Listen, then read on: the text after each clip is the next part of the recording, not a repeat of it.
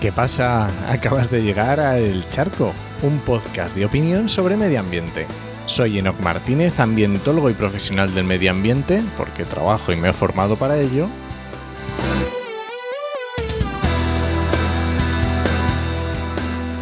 Y hoy voy a opinar sobre el fraccionamiento y la concentración de proyectos fotovoltaicos, aunque parezca contradictorio. Pero antes recuerda que este podcast pertenece a Podcastidae, la red de podcast de ciencia, medio ambiente y naturaleza. Y lo puedes encontrar en enochmm.es barra el charco.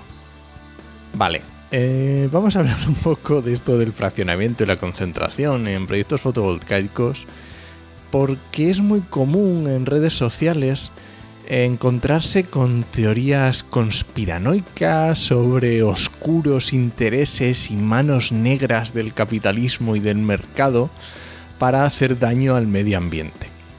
Y muchas veces las respuestas a estas, no sé, a estas dudas, a estas cosas extrañas que no conocemos, son más simples de lo que parecen.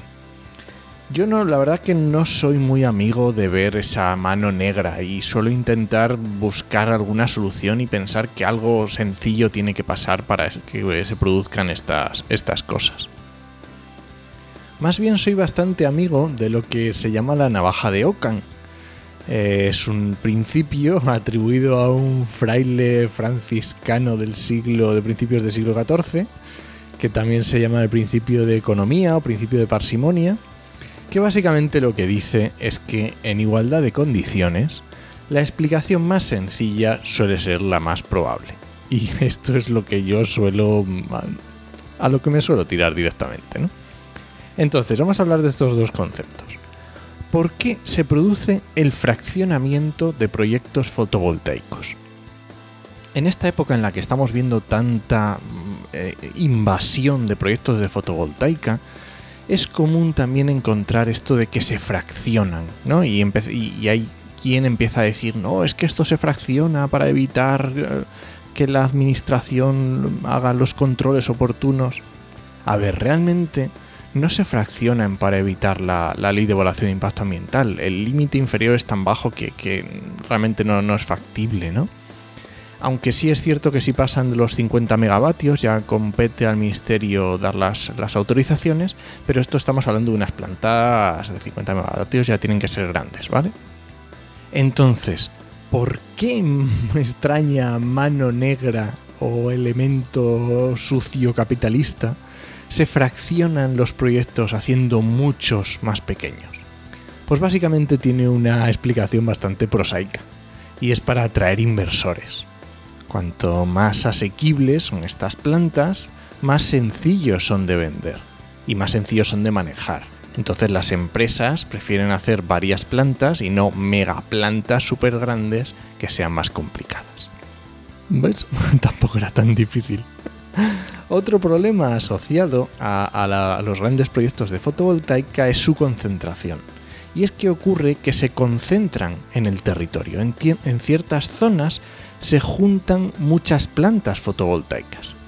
Claro, al juntar, digamos, en unas superficies no demasiado grandes o en los mismos términos municipales, mucha concentración de estas plantas, los impactos se pueden sumar a unas a otras, se pueden ah, producir sinergias y que los impactos de una sola planta los sumas con otros y al final son impactos mayores. Entonces, ¿Qué mano negra lleva a los productores a querer tener todas las plantas juntas ahí haciendo mal al medio ambiente? Pues la concentración de puntos de evacuación.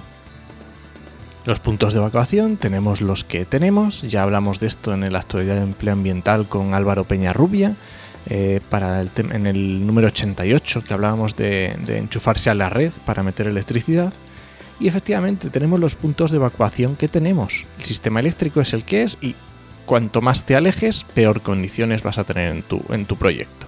Así que oh, vaya otra navaja de Ocan que podemos meter aquí. Conclusión que a mí esto me lleva. Normalmente eh, las empresas lo que quieren es ganar dinero, no fastidiar al medio ambiente. Eso normalmente es un efecto secundario.